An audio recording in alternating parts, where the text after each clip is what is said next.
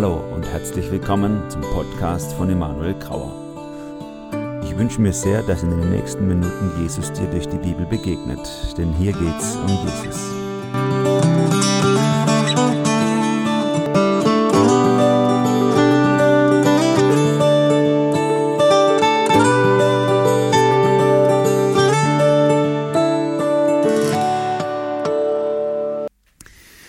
Als der Emanuel die Geschichte erzählt hat äh, von dem schlimmen Kind, das er mal war, und der Brave, der jetzt geworden ist, habe ich mich an meine Kindheit erinnert. Denn ich war auch so. Ich bin in einer, ich bin in einer kleinen Methodistenkirche aufgewachsen. Da gab es keine Stühle, sondern noch so Kirchenbänke. Und ich habe meine Sonntagsschule, hieß bei uns die Kinderkirche, habe ich meine Lehrer immer auf die Palme gebracht, indem ich die gejagt habe durch die Kirche. Bin immer unten durchgekrabbelt und die sind dann immer durch die Reihen gerannt, um mich wieder einzufangen. Aber ich habe einen coolen Sonntagsschulleiter gehabt, also Kindergottesdienstleiter. Der hat gesagt, Emanuel, du musst Pastor werden. Da war ich fünf Jahre alt. Denn du hast so ein Organ, du brauchst niemals ein Mikro. Das war die erste Berufung, die jemand ausgesprochen hat in meinem Leben. So ist es auch gekommen. Ich habe lange nicht daran gedacht. Aber das hat Kraft, wenn Menschen Berufungen in unser Leben reinsprechen. Ich war über 20 Jahre, habe ich Jugendarbeit gemacht äh, oder durfte ich mit Jugendlichen, mit Teenies, mit Kindern in verschiedenen Gemeinden arbeiten, zuletzt hier in der Nähe, in der Gemeinde, wo zum Beispiel Tobi und Anna, die hier rechts sitzen und die ja hier die Jugendarbeit auf der Lahö äh, mit ähm, verantworten, wo die auch mit aufgewachsen sind als Teenies und Jugendliche. Und da habe ich oft erleben dürfen, was es für eine Kraft hat, wenn man Berufung ins Leben von Menschen hineinspricht. Wie oft habe ich da so einen jungen Kerl vor mir sitzen gehabt und der war halt so ein, darf man Arsch sagen auf der Lahö? Ich weiß nicht, aber er war halt etwas komisch. So nicht angepasst. Und ich habe dann, aber ich habe gemerkt, ist ein Anführertyp. Der, da ist wirklich, da ist Charisma, da hat Gott was. Und ich habe es dann so einmal auf die Seite genommen. Immer wieder habe ich solche auf die Seite genommen. Ich sehe was in dir, was Gott in dich hineingelegt hat. Und wenn das, wenn das, wenn das erblühen darf, das ist der Hammer. Das ist der Wahnsinn. Und manche von den Jungs sind so wie Tobi heute, aber auch viele andere, die unterwegs sind als Pastoren oder als Jugendleiter irgendwo arbeiten. Es ist eine Freude für mich zu sehen, wie, wie Berufung, die man ins Leben von Menschen hineinspricht, auch Kraft entwickelt. Das funktioniert bei meinen eigenen Kindern nicht so gut. Ich habe, äh, unser, unser dritter Sohn hat uns äh, gestern seine Freundin vorgestellt. Und Ach, das wusstet ihr noch gar nicht. Ja. Siehst du? Und sie war also da und wir haben schön Kaffee getrunken miteinander, machen wir immer. Unser, unser anderer Sohn hat heute gesagt, Papa, ich glaube, wir haben den größten Kaffeekonsum aller Familien in Deutschland. Also wir haben wieder miteinander Kaffee getrunken und, und dann habe ich so gesagt, so und jetzt guckst du noch, Levi heißt er, und jetzt guckst du noch im Levi sein Zimmer an. Und er so, so. ja. Und dann habe ich gesagt, doch, doch, das machst du mal. Ne? Und dann sind die zusammen ins Zimmer gegangen. Das sieht halt aus wie, keine Ahnung, Dritter Weltkrieg oder so. Ne? Das geht halt nicht. Und manchmal sehe ich so die Zimmer von meinen Kindern und laufe so rein und sage so, hey Junge, was ist mit dir los? Was ist bei dir komisch im Kopf? Wie willst du meine Familie leiten, wenn du dein Zimmer nicht mal ordentlich halten kannst? Was glaubt ihr, was das auslöst in denen? Ist das eine Berufung, die hineingesprochen wird in ihr Leben? Hat es Kraft, Potenzial, das geweckt wird? Reaktion ist meistens, oh Vater, komm, schleich die oder so. Es hat keine Kraft. Berufung ist etwas, etwas ähm, was Kraft freisetzt in uns. Und das Evangelium, und ihr habt ja eine coole Einführung gestern gehabt, kann ich mir vorstellen, Philipp ist das sein, Leib, sein Thema, Evangelium und die Kraft. Evangelium hat die Kraft in euch, Berufung freizusetzen, wie sie das Gesetz eben nicht hat. Gesetz ist, räum dein Zimmer auf, es sieht hier aus wie, keine Ahnung. Und viele von uns leben, leben in der Nachfolge Jesu genau so. Was müssen wir nicht alles machen? Und das ist nicht cool. Ich muss aufpassen, ich bin zu viel Fäkalsprache verdorben durch Jugendarbeit. Verzeiht mir. Aber wenn das Evangelium reinspricht und dir eine Berufung in dein Leben reingibt, hat es Kraft. Und ich habe euch einen Bibeltext mitgebracht, den ich mit euch teilen will, aus dem ersten Petrusbrief. Und wenn ihr eure Bibel dabei habt, und die habt ihr ja als gute Lahö, äh, sage ich mal, Anhänger, dann könnt ihr die mit aufschlagen. 1. Petrus Kapitel 2, Ach, Kaffee ist übrigens auch der, das Ding, warum ich hier den Hintergrund gewählt habe. Das ist einfach wichtig für mich. 1. Petrus Kapitel 2, und ich lese mal diesen Bibeltext vor, wo über die Berufung gesprochen wird. Was hier noch fehlt im Raum übrigens ist eine Uhr, weil ich predige sonst zwei Stunden. Das ist schwierig. Ich brauche irgendeine Uhr. Könnt ihr mir irgendeine Uhr besorgen, ansonsten bin ich lost. Danke. Das ist noch oldschool. Danke. Ist die Welt noch in Ordnung? Okay, 1. Petrus 2 ab Vers 4. Kommt zu ihm. Er ist jeder lebendige Stein, den die Menschen für unbrauchbar erklärten. Lasst euch selbst als lebendige Steine in das Haus einfügen, das von Gott erbaut wird und von seinem Geist erfüllt ist. Lasst euch zu einer heiligen Priesterschaft aufbauen, damit ihr Gott Opfer darbringen könnt, die für seinem Geist gewirkt sind. Opfer, an denen er Freude hat, weil sie sich auf das Werk von Jesus Christus gründen. Gott sagt ja in der Schrift, seht, ich verwende für das Fundament auf dem Zionsberg einen Grundstein von unschätzbarem Wert, den ich selbst ausgewählt habe. Wer ihm vertraut, wird vor dem Verderben bewahrt werden. Euch also, die ihr glaubt, kommt der Wert dieses Steins zugute. Doch was ist mit denen, die an ihrem Unglauben festhalten? Es heißt in der Schrift, der Stein, den die Bauleute für unbrauchbar erklärten, ist zum Eckstein geworden. Und an einer anderen Stelle heißt es, es ist ein Stein, an dem sich die Menschen stoßen, ein Fels, an dem sie zu Fall kommen. Sie stoßen sich an diesem Stein, wie es allen bestimmt ist, die nicht bereit sind, Gottes Botschaft Glauben zu schenken. Ihr jedoch seid das von Gott erwählte Volk. Ihr seid eine königliche Priesterschaft, eine heilige Nation, ein Volk, das ihm allein gehört und den Auftrag hat, seine großen Taten zu verkündigen, die Taten dessen, der euch aus der Finsternis in sein wunderbares Licht gerufen hat. Früher wart ihr nicht Gottes Volk, jetzt seid ihr Gottes Volk. Früher wusstet ihr nichts von seinem Erbarmen, jetzt hat er euch sein Erbarmen erwiesen. Es ist so super, wie Petrus das hier entfaltet. Er, der ja selber eher so eine, sag ich mal, am Anfang eher so eine gesetzliche Verbindung zu Jesus hatte. Wo er so, was muss ich alles tun? Und ja, ich packte es, ich werde auf keinen Fall aufgeben, alle verlassen dich, aber ich bin der Bimbo, ich packte es und so. Äh, ich schaffe das auf jeden Fall, Jesus, ich bin der Treu und dann hat er versagt. Und, und wie hat sich sein Verhältnis zu Jesus verändert, oder? Wie Christus zentriert geht er sein Leben an. Wie sehr lässt er sich vom Evangelium hier Berufung äh, ins eigene Leben sprechen und wie sehr, wie sehr spricht er diese Berufung auch ins Leben von den Leuten, die ihm zuhören, rein. Er, ich möchte mal mit drei oder drei Gedanken euch weitergeben aus diesem Bibeltext. Ich habe ja nur ein paar Minuten Zeit. Das ist ja nicht viel, um euch mal so einen kleinen Einfluss zu, ein, Einblick zu geben. Und ihr könnt nachher dann auch ein paar Rückfragen dazu stellen. Soll ja auch so ein bisschen interaktiv sein. Dann dürft ihr mal auch euch äh, eure kritischen Fragen bringen. Der erste, die erste ähm, Berufung, die von diesem Bibeltext in dein Leben, in unser Leben hineingesprochen wird, ist eigentlich eine ganz easy Berufung und doch so wichtig, Grundlage für alles und die heißt einfach, komm zu Jesus. Ich habe sie euch mal aufgeschrieben. Die zweite Berufung, die er hier ausspricht, sagt, heißt, sei ein Priester. Und die dritte Berufung, die er, die er hier vormacht, heißt, staune über Jesus. Sieht gar nicht so spektakulär aus. Gar nicht so eight steps to be a perfect Christian oder irgendwie sowas sondern es sind ganz einfache Sachen. Und das, das ist auch das Evangelium. Das Evangelium ist so einfach und doch so tief. Ich bin ja hier früher als Jugendlicher auf der La Höhe gewesen. Ich habe gelernt, den Heilsplan Gottes besser zu kennen als Gott selber. Und da gibt es all diese vielen Sachen, die man lernen kann über Gott. Und eins, was ich unterwegs gemerkt habe, ist, es gibt nicht was Wichtigeres als das Evangelium. Ich kann nicht noch was dazulernen über das Evangelium. Es gibt kein Wachsen über das Evangelium hinaus, sondern nur ein Wachsen in das Evangelium hinein. Je mehr ich Jesus erkenne, desto mehr wird sein Wesen in mein Leben übergehen. Lass uns mal dieses erste angucken. Komm zu Jesus. Damit fängt alle, damit fängt alle Berufung an. Man musste das aus dem Griechischen, ist ja griechisch geschrieben, nicht unbedingt als Imperativ übersetzen. Man könnte auch das so ein bisschen übersetzen als, ihr seid ja zu Jesus gekommen. Ist egal, ob so als Aufforderung liest oder nicht. Das heißt auch Typfrage. Ähm, es ist einfach, bei Jesus beginnt Berufung. Nur bei Jesus beginnt deine Berufung. Und alles andere, was anfängt mit du solltest aber oder du müsstest aber oder mir als guter Christ, vergiss es. Bei Jesus beginnt deine Berufung. Nur in seiner Gegenwart kann nämlich das Leben Gottes in dich hinein, hineinfließen. Und an Jesus scheiden sich auch die Geister. Ne? Also die ganzen, ich war mal wieder letzte Woche im Stau gestanden in Karlsruhe, weil sich so ein paar Typen auf die Straße geklebt haben. Und dann, ähm, ich, man kann sich ja drüber ärgern oder so, aber eigentlich, das ist meine, also ich finde es super. Ich komme ja aus, mein Vater gehört zu den Biolandgründern in Deutschland. Ich komme aus einem ganz grünen Haushalt. Und, und ich teile das alles. Diese ganze, diese ganze Klimageschichte. Ich finde das alles super cool. Ich bin da gar nicht so konservativ. Aber es ist halt Religion ohne Jesus. Und wenn ich den, mit den Leuten anfange zu reden und sage, hey, ich bin bei dir, bei dir, aber wo ist, du denkst nicht tief genug. Du versuchst irgendwas zu retten, was zugrunde geht. Du denkst nicht tief genug. Es geht nicht darum, dass das System scheiße ist und Kapitalismus und all das und so. Na, ich diskutiere auch gerne über Marxismus und Kapitalismus. Es ist nicht tief gedacht. Warum? Es ist so selbstgerecht.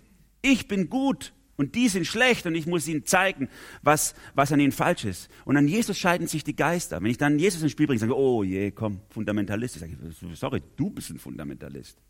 Der sich auf die Straße beppt, das ist ein Fundamentalist. Du willst nur Jesus nicht haben, weil du nicht tief genug in die Probleme dieser Welt hineindenken möchtest, sondern nur an der Oberfläche kratzt und dich darauf festbeppst. Das ist zu wenig tief gedacht. Oder ich habe auch viel Flüchtlingsarbeit gemacht und da kamen viele Flüchtlinge aus islamischen Ländern, die auch gesagt haben, so ja, ja, wir alle gleiche Gott, alles gleiche Gott. Und dann sage ich, ja, Jesus, ah, nix Jesus, nur gleiches Gott. Ne? So sind alle zufrieden, wir haben alle den gleichen Gott, aber wenn es um Jesus geht, entscheiden sich die Geister. Und, und, und der Petrus betont es so sehr hier. Er ist jener lebendige Stein, den die Menschen für unbrauchbar erklärten. Keiner will ihn. Und deswegen beginnt deine Berufung dort, wo niemand anders sein möchte, nämlich bei Jesus. Komm zu Jesus. Er kann dein Eckstein sein. Der Eckstein, das ist dieses Bild, was im Kopf hier ist. Der Eckstein war in der damaligen Art, wie die die Häuser gebaut haben, war das der Zentralstein. Heute macht man ja alle Steine gleich groß. Das war damals nicht so gut möglich. Deswegen haben sie versucht, einen Punkt im Gebäude zu finden, auf den alles gebaut ist.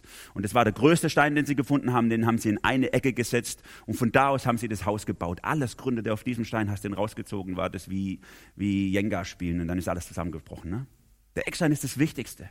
Und Jesus sagt, ich bin dein Eckstein oder dein Stolperstein, Stein des Anstoßes. Was du willst, du kannst es entscheiden. Gott hat diesen selbst ausgewählt und in seinen Augen ist er von unschätzbarem Wert, schreibt Petrus hier. Für Leute dieser Welt ist Jesus nichts. Sie halten uns für Fundamentalisten oder für Leute, die irgendwie in so einer religiösen Welt schweben und die eigentlichen Probleme nicht richtig wahrnehmen. Aber wir wissen, dass wer zu Jesus kommt, in, die, in das ursächliche Problem dieser Welt hineintaucht. Denn alles, was wir an Zerstörung, an Kaputtheit in dieser Welt wahrnehmen, hat seinen Urgrund in der Verdorbenheit meines Herzens. Nicht die anderen sind schuld, sondern meines Herzens. Diese ganzen Leute, die, egal was immer sie wollen, ob von links oder rechts politisch, Sie kratzen nur an der Oberfläche, denn sie sehen nicht, dass das Böse, das sie anprangern, auch in ihrem Herzen ist. Und dass die Lösung dafür Jesus ist. Und deswegen komm zu Jesus. Vers 6, Gott sagt ja in der Schrift, sehe, ich verwende für das Fundament auf dem Zionsberg einen Grundstein oder eben Eckstein übersetzt, von unschätzbarem Wert, den ich selber ausgewählt habe. Wer ihm vertraut, wird vom Verderben bewahrt werden.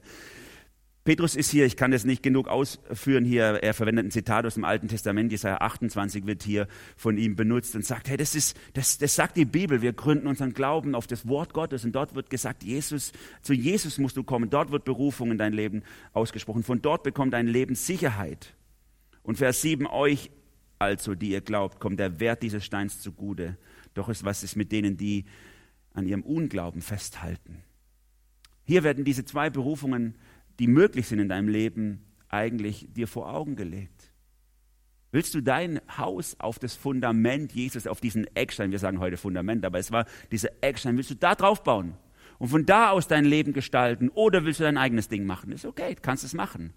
Aber dann ist es nicht Berufung Gottes. Und ihr könnt es auch religiös machen, ihr könnt es auch fromm machen, ihr könnt euer ganzes Leben auf die Lahöhe und überall hingehen in, in irgendwelche fromme Veranstaltungen. Wenn Jesus nicht der Eckstein deines Hauses ist, dann kommt die Berufung Gottes in deinem Leben nicht zur vollen Entfaltung.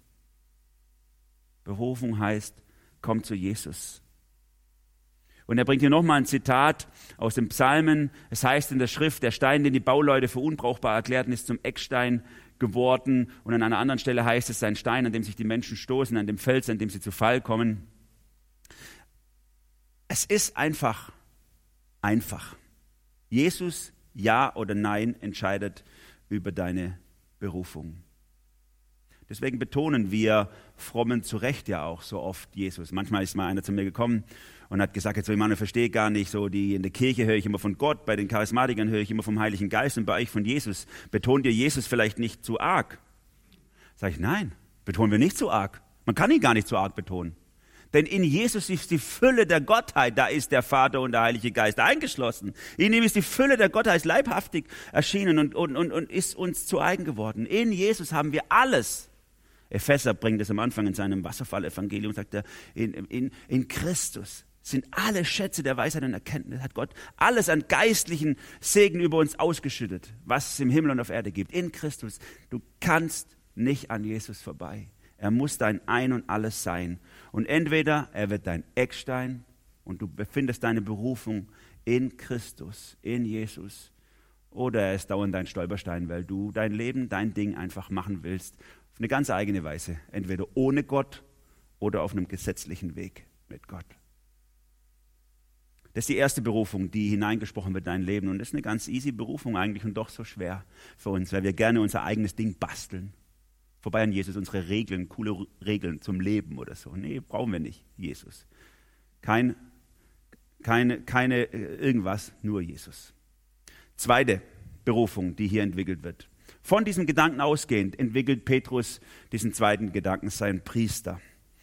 Sorry für alle Gender-Fans, ich kriege das nicht hin. Also Priesterinnen, Priesterinnen oder außen, ist egal. Es sind einfach in der Bibel. Es ist einfach deine Berufung. Gilt auch für euch, Ladies. Diese Berufung, die Gott in dein Leben reinspricht. Und was meint er damit? Vers 5b, lasst euch zu einer heiligen Priesterschaft aufbauen.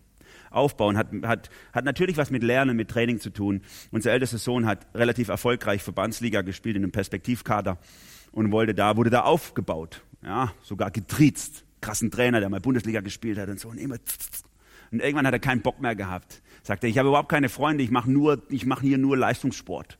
Und dann hat er gewechselt in so einen Dorfclub, der hier so ein paar Orte weiter ist und kickt jetzt mit seinen ganzen Kumpels im Dorfclub. Ist natürlich das da auf dem Platz, findet er cool oder so, aber seine Leistung ist, ja, so. Die nimmt von Monat zu Monat ab, ist ja logisch, weil er wird nicht aufgebaut, sondern er ist der, der ziehen muss. Aber es ist kein Problem, weil es, ist wichtig, es wird deutlich, was ihm wichtig ist in seinem Leben. Die Freundschaft ist ihm viel wichtiger als die Erfolge, die er vielleicht sportlich einfahren könnte. Und so ist es auch bei dir. Was ist dir wichtig? Wofür lässt du dich auferbauen? Wohinein lässt du dich trainieren in deinem Leben? Was ist dir wichtig? Ist es die Berufung, die Gott in dein Leben reinbringen will? Petrus ruft dir das zu. Lass dich zu einer heiligen Priesterschaft aufbauen. Was, was, was heißt denn das? Ihr seid ja alles Bibelprofis, ich muss nicht groß erklären. Ihr wisst es ja, dass der Priester im Alten Testament der Vertreter oder der, der Vermittler zwischen Gott und den Menschen war. Und der hat so eine Aufschrift gehabt auf seiner Kutte, da stand drauf, heilig dem Herrn, was so viel heißt wie ich gehöre nur Gott alleine, abgesondert, könnte man übersetzen. Ich gehöre einfach nur Gott. Wenn du dir diese Berufung zusprechen lässt, dann heißt es, du gehörst nur noch Gott und das heißt, du gehörst sonst niemand. Kannst du das unterschreiben? Gehört dein Herz, dein Körper, dein Intellekt, deine Power, deine Beziehungsfähigkeit, deine Freundschaften, gehören sie nur Jesus allein? Es ist die Frage, die Petrus in dein Leben hineinspricht. Keine Tricks, nur Jesus, hat mal einer gesagt. Sei ein Priester, heilig, abgesondert für Gott und dann heißt Priester eben, und das ist der Gedanke, das wussten die Empfänger, waren ja, die, die meisten waren ja aus, aus, dem, aus dem Judentum Christen geworden. Der Priester hatte eine Aufgabe. Das ist die Vermittlung zwischen Gott und dem Pöbel. Der Priester war dazu da, sozusagen die Werte Gottes ins Volk hineinzusprechen. Dann hast du, dann hast du eine Verantwortung. Als Priester hast du eine Verantwortung in deinem Umfeld, deine Familie, deine Freunde, deine Kollegen, deine Studienkollegen, wo auch immer du bist, dann bist du der Vermittler zwischen ihnen und Gott. Das heißt, Priester zu sein. Und damit nehmen wir genau diese Mission auf, die Jesus selber gelebt hat, die Mission Dei, die Mission Gottes. Ich kann das nur mal im Schnelldurchgang erklären, aber im Johannesevangelium, da entwickelt der äh, Johannes auf eine wunderbar poetische Art und Weise die Mission Gottes in dieser Welt. Da heißt es in Johannes 1, 14, Gott wurde Fleisch und wohnte unter uns, wir sahen seine Herrlichkeit, die Herrlichkeit des eingeborenen Sohnes vom Vater. Jesus wird einer von uns. Und dann entwickelt sich so das Leben von Jesus in Kapitel 12, Vers 25 müsste das sein. Da erklärt Jesus am Hand des Weizenkorns seinen Auftrag und sagt, wie das Weizenkorn in die Erde fällt und stirbt und bringt es Frucht, so auch ich Wenn ich nicht in die Erde falle und sterbe, kann ich keine Frucht bringen. Aber wenn ich hineinfalle und sterbe, dann bringe ich Frucht. Leiden und Sterben an dieser Welt, für diese Welt. Das ist mein Auftrag. Und dann in Johannes 20 die, die Conclusio, wo Jesus zum ersten Mal, also die, die, die, die Klammer über das Johannes Evangelium, wo Jesus dann zum ersten Mal nach seiner Auferstehung zu den Jüngern kommt und zu ihnen sagt, wie mein Vater mich sandte, so sende ich euch. Ist dir das klar, was er damit gesagt hat? Er sagt nicht, macht eure heiligen Clubs, wo nichts Böses reinkommt. Guckt bitte, dass ihr nicht mit weltlichen Menschen was zu tun habt. Sondern er sagt, so wie ich in die Welt hineingekommen bin und in dieser Welt sterbe, an ihr leide tagtäglich, so schicke ich dich in diese Welt hinein. Um tagtäglich an ihr zu leiden und unter Umständen an dieser Welt zu sterben. Manche Christen müssen das ja um sie zu retten. Das ist Evangelium, um sie zu retten. Und Jesus äh, und Petrus spielt darauf an, indem er sagt, ihr seid eine heilige Priesterschaft für Gott allein da, den Auftrag Gottes in dieser Welt, die Missio Dei aufzunehmen, die Jesus in dein Leben hineinspricht. Und, und das ist ein Adelstitel. Deswegen bringt er hier das äh, später, ihr seid eine königliche Priesterschaft, Vers 9. Habe ich das mit drauf hier? Ja, eine königliche Priesterschaft. Das ist der Hammer, eine königliche Priesterschaft. Du bist nicht irgendwie nur ein Opfer, sondern du machst dich zum Opfer. Jesus war König, Priester, Prophet im, im, im, in allem und er hat sich zum Opfer gemacht und er sagt zu dir, jetzt möchtest du diese Berufung aufnehmen. Du bist geadelt als König, mitzuregieren in der Ewigkeit, über Engel und Menschen zu richten und zu herrschen. Willst du freiwillig jetzt ein Opfer sein, um zwischen Gott und Menschen zu vermitteln? Das ist die Berufung, die Gott in dein Leben hineinspricht. Und er zwingt dich nicht dazu. Er sagt nicht, du musst das machen. Er sagt, das ist deine Berufung. Und wenn du diese Berufung spürst in deinem Herzen, dann, dann, dann, dann hat sie Kraft. Weil dieses, dieses Opfer, was Jesus, und das ist ein Opfer, was Jesus fordert von dir. Das ist ein Opfer, das sich nicht auf Gesetz aufbaut, sondern auf Christus damit ihr Gott Opfer darbringen könnt, die vom Geist gewirkt sind, Vers 5b, an denen er Freude hat, weil sie sich auf das Werk von Jesus Christus gründen. Unsere Opfer sind nicht, gründen sie nicht auf unsere Disziplin oder auf unsere Opferbereitschaft oder irgendwas, denn das ist Gesetz, sondern sie gründen sich auf Christus selber. Und deswegen ist dieser erste Punkt so wichtig, komm zu Jesus. Wenn du nicht bei Jesus bist, machst du ein eigenes Ding. Und dann ist die Berufung, die Gott hineinspricht, sei ein Priester, nur Gesetz für dich. Aber wenn du bei Christus bist, in Christus bist, dann schreit dein ganzes Herz, wenn er sagt, sei ein Priester, schreit dein ganzes Herz, ja, ich will, ich will, weil ich liebe dich, Jesus, und ich liebe diese Menschen. Und dann hat es Kraft. Ihr seid eine königliche Priesterschaft, eine heilige Nation, ein Volk, das ihm allein gehört. Ihr habt den Auftrag, seine großen Taten zu verkündigen und so weiter. Es ist der Hammer, was hier steht. Das ist, unser, das ist unsere Berufung. Das ist deine Berufung, die Gott in dein Leben reinspricht. Aber sie beginnt damit, bist du bei Jesus?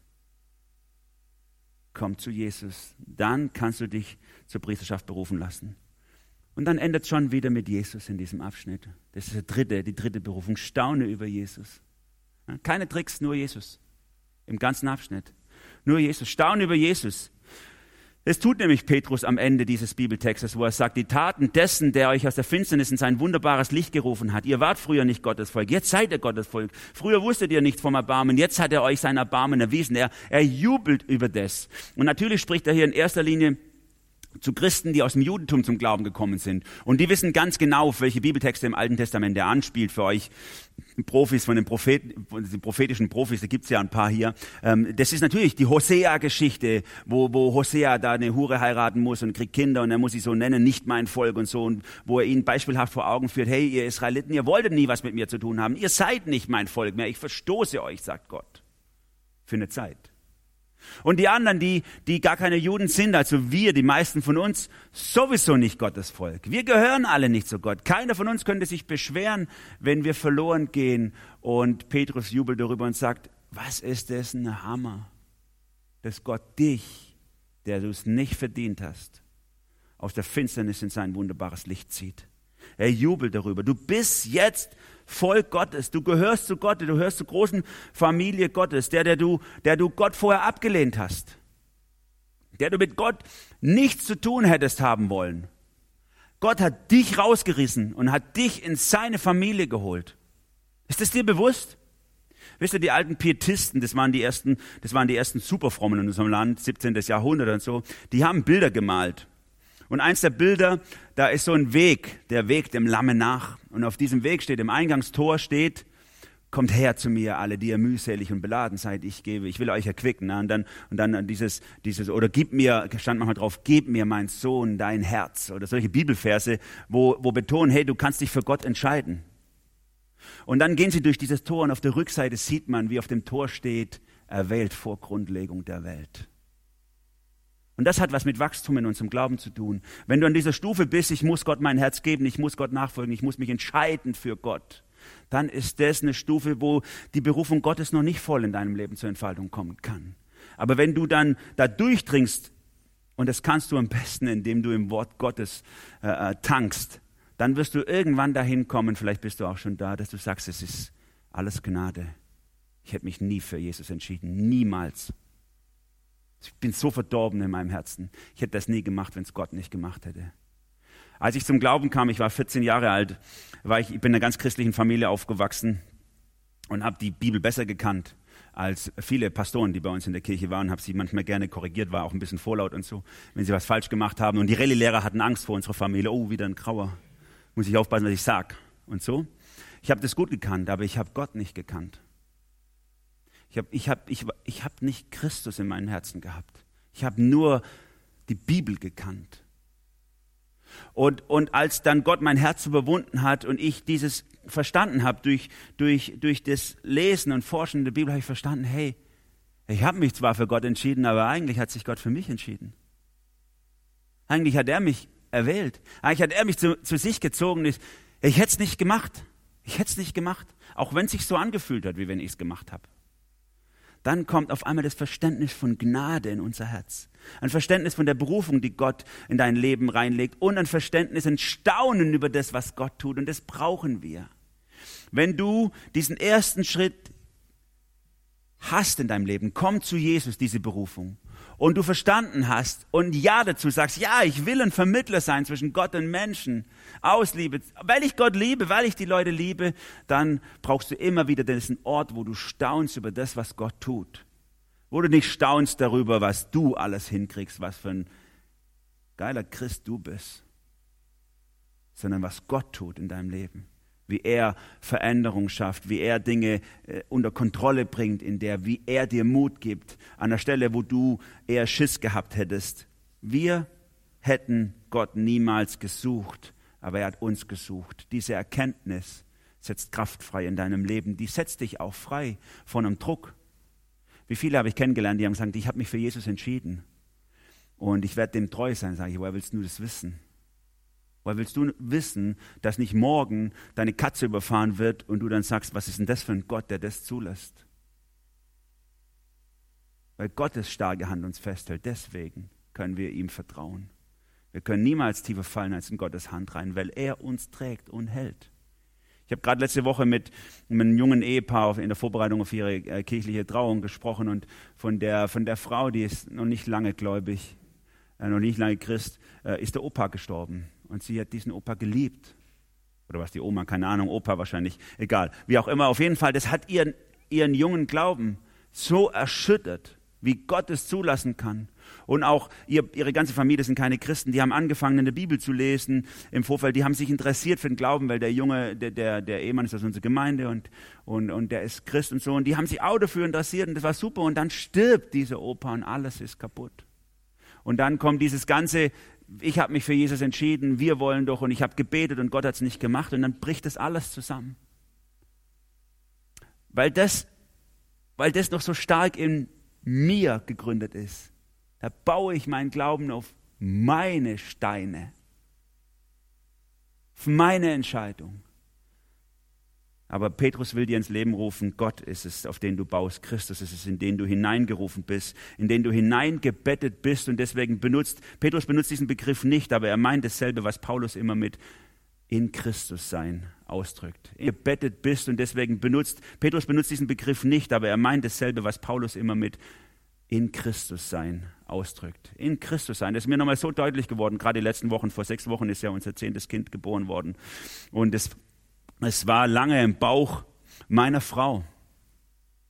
Und da ist mir das so deutlich geworden, diese Einheit wieder, diese Einheit zwischen, zwischen unserer Tochter und meiner Frau über Monate hinweg. Sie, sie, sie haben Einfluss aufeinander. Sie, meine Frau ernährt über die Nabelschnur meine Tochter. Sie, sie lebt davon und sie bauen eine Beziehung aus. Hormone werden ausgetauscht, Bodenstoffe, die kommunizieren auf eine geheimnisvolle Art miteinander. Und dann kommt dieses Kind raus und ich muss es erstmal kennenlernen.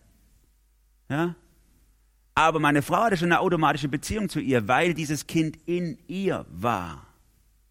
Und das ist dieses Bild, das, das Petrus hier im, im Kopf hat.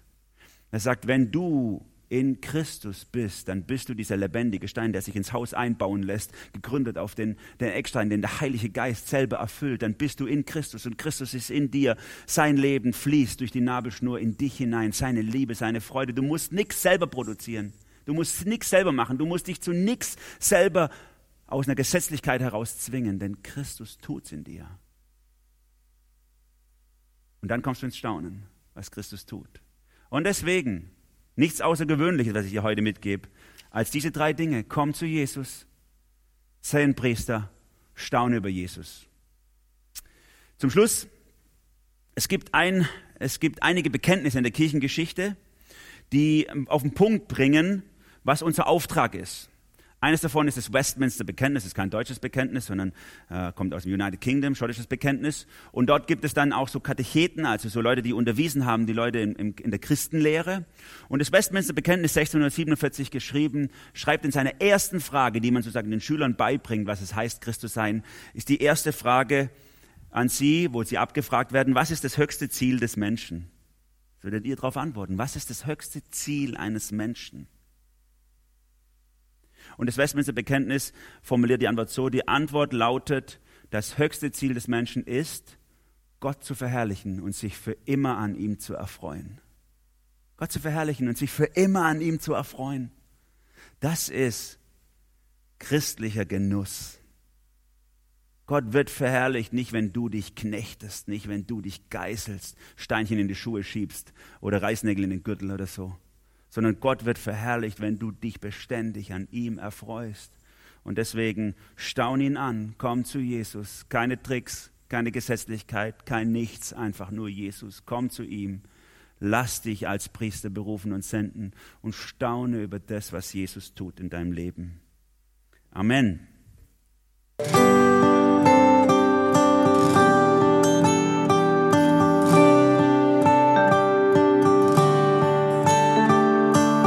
Ich hoffe, du hattest eine intensive Begegnung mit Jesus. Falls du noch weitere Fragen hast, kannst du dich gerne an mich wenden unter e-mail at emanuel-grauer.de. Bleib behütet.